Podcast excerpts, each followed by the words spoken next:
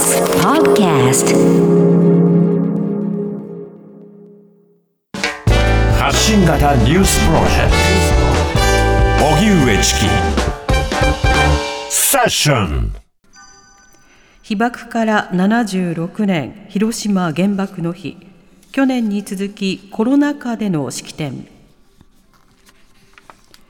広島は今日被爆から76年の原爆の日を迎え平和記念式典が行われました。広島市の松井市長は核兵器禁止条約の発効から初めてとなる平和宣言で日本政府に条約の批准や締約国会議への参加などを求めました。日本政府には被爆者の思いを誠実に受け止めて一刻も早く核兵器禁止条約の締約国となるとともにこれから開催される第1回締約国会議に参加し各国の信頼回復と核兵器に頼らない安全保障への道筋を描ける環境を生み出すなど核保有国と非核保有国の橋渡し役をしっかりと果たしていただきたい。これに対し菅総理は式典後の記者会見で核兵器禁止条約について現時点で署名する考えはないと述べました。現状では同条約は米国を含む核兵器国多くのまた非核兵器国からも支持を得られていないものであります。同条約に署名する考えは現在現在考えておりません。また締約国会議へのオブザーバー参加についても慎重に見極める必要があると思っています。このほか菅総理は原告全員を被爆者と認めた黒い雨訴訟に触れ他の被害者の救済も早急に検討を進める考えを示しました。また菅総理は式典の挨拶で予定していた唯一の戦争被爆国などの文言を読み飛ばしたことについて陳謝。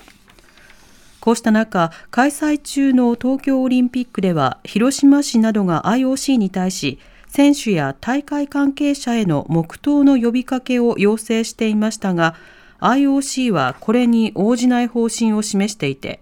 原爆が投下された時刻の朝8時15分に行われた協議で黙祷の呼びかけはありませんでした。それでは76年目の原爆の日現地で式典の現地で取材をしていた RCC 中国放送の小林康秀さんに伺います。小林さんこんにちははい、よろしくお願いします。お願いいたします。お願いいたします。さて、今年の平和記念式典、その様子、そして会場周辺というのはどういった模様でしたか？そうですねあの去年に続いてコロナ禍の中で行われる式典となりましたので、はい、えー、参列者の縮小がですね、えー、2年前以前と、まあ、大きな違いということで、まあ、参列者の数は去年とほぼ同じ人数の今回778人という形でした、はい、あのいつもは5万人ほどの人数がですね発表されますので、うん、まあ、それに比べると大きく少ないという状況が2年連続であったということになりました、はい、であの新型コロナウイルスの対策のために午前5時から平和公園内の入場規制がかかりましてあの事前に登録された参列者各国の駐日大使であるとか被爆者の遺族、市民の代表、それから被爆者団体の代表などが2メートル間隔で置かれた席に座りました、まあ、用意された席は通常は8000席ほどありますので、はい。まあ、およそ10分の1にとどまっているという状況で、まあ、いかにですね、まあ普段は、えー、もちろん黙祷の時は静かなんですけれども、かなり大勢の人がいる中で行われた中なんですが、静かな式典だったということですね。これ、式典での広島市松井市長の平和宣言、その内容、それから菅総理の発言の内容についてはいかがでしょうか？そうですね。まずあの黒い雨訴訟の上告断念についてなんですけれども、はい、松井市長がですねその平和宣言の中で、えー、もいろいろも述べていたんですけれども、菅総理がですねそれに対して、まあ、熟慮に熟慮を重ねて、被爆者援護法の理念に立ち返って、まあ、上告を行わないことにしたと、まあ、いうふうに述べたんですね。まあただ今、焦点になっているのは、まあ、その84人の原告だけではなくて、はい、まあ、先ほどのニュースでもありましたが、原告と同じような事情にあった人についても、まあ、どのように救済するのかという部分なんですが、はい、まあ、それについては、まあ、菅総理が、まあ、救済できるよう、早急に検討を進めてまいりますと、まあ、被爆者側に寄り添う姿勢を示していたいうことになりました。でこのことに対してですね、まあ、被爆者、まあ、今回のその黒い闇訴訟の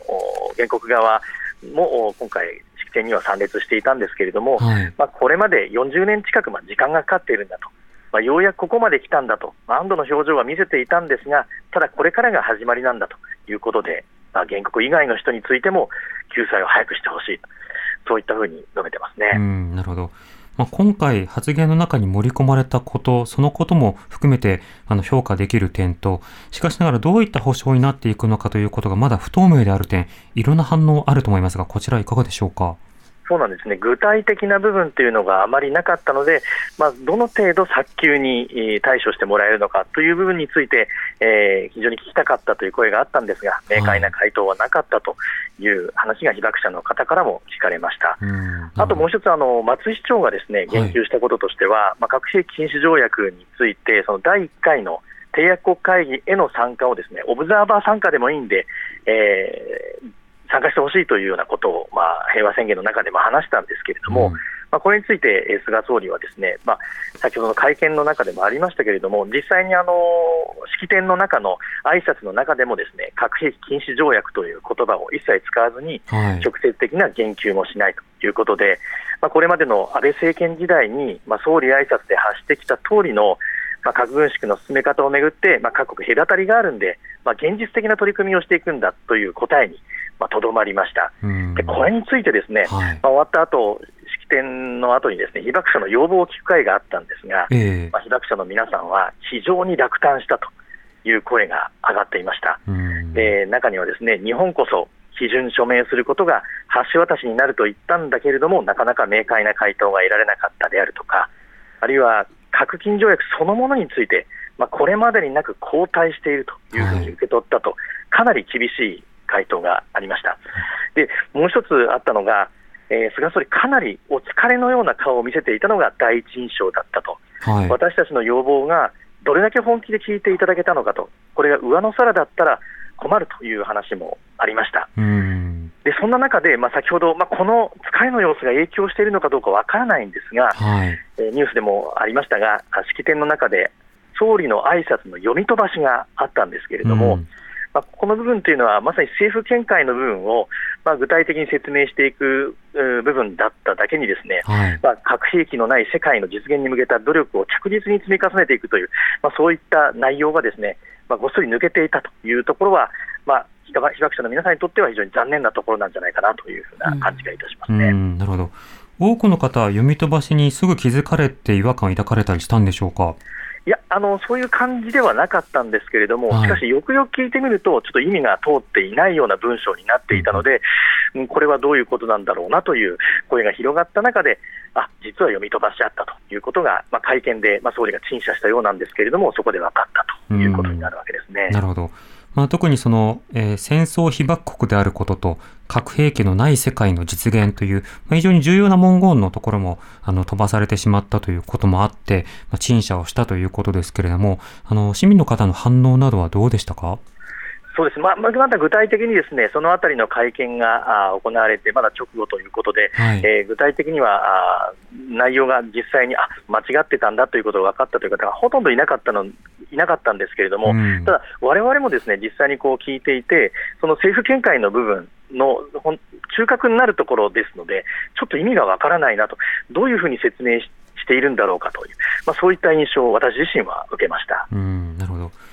また今、あの、東京オリンピックが開催されていますけれども、あの、バッハ会長が訪問するという話はありましたが、一方で IOC が選手関係者への黙祷を呼びかけない方針ということになっています。これについてはいかがでしょうか？そうですね残念だという声がまあ広がっていますね、あの7月18日にバッハ会長が広島を訪問したときに、ですね、まあ、コロナ禍の中での広島訪問に対してこの賛否両論が巻き起こっている中で、はい、広島の、まあ、被爆者団体協議会の三巻理事長代理もですねもうその時に来たのだから、もうこれは仕方ない、ただ、あとはこの経験を持って広めてほしいんだと、だから8月6日に黙祷してほしいという話をしていたんです。はい、でそれからあ今月に入って、え2日の昼過ぎにですね IOC から英文で広島市にメールが届いたそうで、えー、まあ、広島訪問への感謝は述べた上で、閉会式の場でまあ、今は亡き愛する人を忍ぶ時間を設けるとだけ書いてあって、まあ、黙祷するなどとは一切書いてなかったということで、まあ、要請していた、まあ、広島市も要請していたんですけれども、担当課は8月6日の黙祷を要請してきたんで、非常に残念だというコメントも出していますね。これ、呼びかけない方針についての丁寧な回答というのは、市側にはあったんですか？ですからそのメールだけで、はい、閉会式の場で今は亡き愛する人を忍ぶ時間を設けるとだけ書いてあって、でなぜかっていう部分に関してはなかったというところなんですね、まあ、そういったことも含めて、まあ、残念だという話ですね。はいまた、あの、関連ですと、オリンピック絡みの報道が続いていることによって、その戦争、特にその原爆に関する特集というのが地上波から減っているという指摘もあります。こちらいかがですか？そうですね、まあ、あの被爆から76年経って、やっぱり時間が経ってしまうと、非常にこう記憶自体がですね、まあ、薄れてしまうという部分がある中で、はい、まあ、そういった特集番組が放送されることによって、ああの時こういうことがあったんだと知ることが非常に多いかと思います。特にあの今年はコロナ禍で被爆地でさえもなかなか訪れてもらえなくなっている状況もあると、はい、被爆体験を聞く場も、それから修学旅行などもキャンセルが相次いななどして伝える場が減ってきていると。いう中で、まあ、なかなかこう伝えるということが非常にできていないんですよね。ですから、まあ、その地上波の中でそういった番組が少なくなっているとするならば、非常に残念なことだなというふうに。えー、こう広島で、えー、広島の、まあ、被爆の実相を伝える仕事をしているものとしては思いますね。わかりました。小林さん、ありがとうございました。はい、ありがとうございました。ありがとうございました。RCC 中国放送の小林康秀さんにお話を伺いました。まあ、現在、オリンピックが、まあ、例えば戦争の経験、そして、まあ、コロナの現状というものを、まあ、忘却するための役に立ってしまっているということは、とても残念な現状ですね。で、一方でこの原稿を読み飛ばしたということが、はい、まあ、特定の意識に対する欠如などではないかというような観点から批判をされるような向きというのもあります。あの、こういったようなその言葉を大事にするということをより徹底してほしいというような声もありますよね。で、一方で、その、例えばこうやってで、総理がその原稿を読み飛ばすと、あの、特定の病気とか、え症状に絡めて揶揄するという向きもあって、それはまた別の差別を助長するので、そうしたようなことはやめた方がいいというふうに強く思います。あの、批判するのであれば、政治的な、えー、まあ、一つの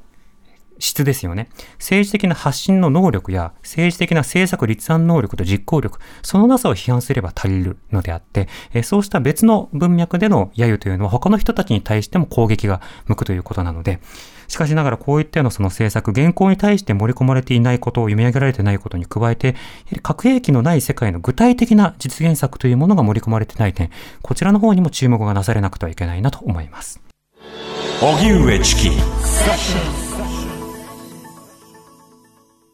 広島の平和記念式典、地元広島の子ども代表、伊藤マリアさん、そして匠義正さんによる平和への誓いも読み上げられました。その模様の音声も紹介したいと思います。お聞きください。平和への誓い。私たちには使命があります。あの日、広島で起きた悲惨な出来事。そのことを知り、被爆者の方々の思いや願いを聞き考え平和の尊さや大切さを世界中の人々や次の世代に伝えなければならないのです。昭和20年1945年8月6日午前8時15分。赤く燃え真っ黒に焼け焦げてボロボロになった広島の町兄が死ぬよりわしが死んだ方がよかった。大切な人が亡くなった悲しみと生き延びた者の苦しみには終わりがありません。心に深く傷を負った被爆者はそれでも前を向き僕ら和コードの力によってきっと平和な世界を築き上げてみせる。と決意しました。悲しみや苦しみを抱えながらも被爆者の方々は生きることを決して諦めず共に支え合い広島の町の復興に向け立ち上がりました。本当の別れは会えなくなることではなく忘れてしまうこと。私たちは犠牲になられた方々を決して忘れてはいけないのです。私たちは悲惨な過去を繰り返してはいけないのです。私たちの願いは日本だけでなく全ての国が平和であることです。そのために小さな力でも世界を変えることができると信じて行動したい。誰もが幸せに暮らせる世の中にすることを私たちは絶対に諦めたくありません。争いのない未来そしてこの世界に生きる誰もが心から平和だと言える日を目指し努力し続けます。広島で育つ私たちは使命を心に刻みこの思いを次の世代へつないでいきます。令和3年2021年8月6日子ども代表広島市立袋町小学校6年伊藤マリア広島市立五日駅東小学校6年匠吉正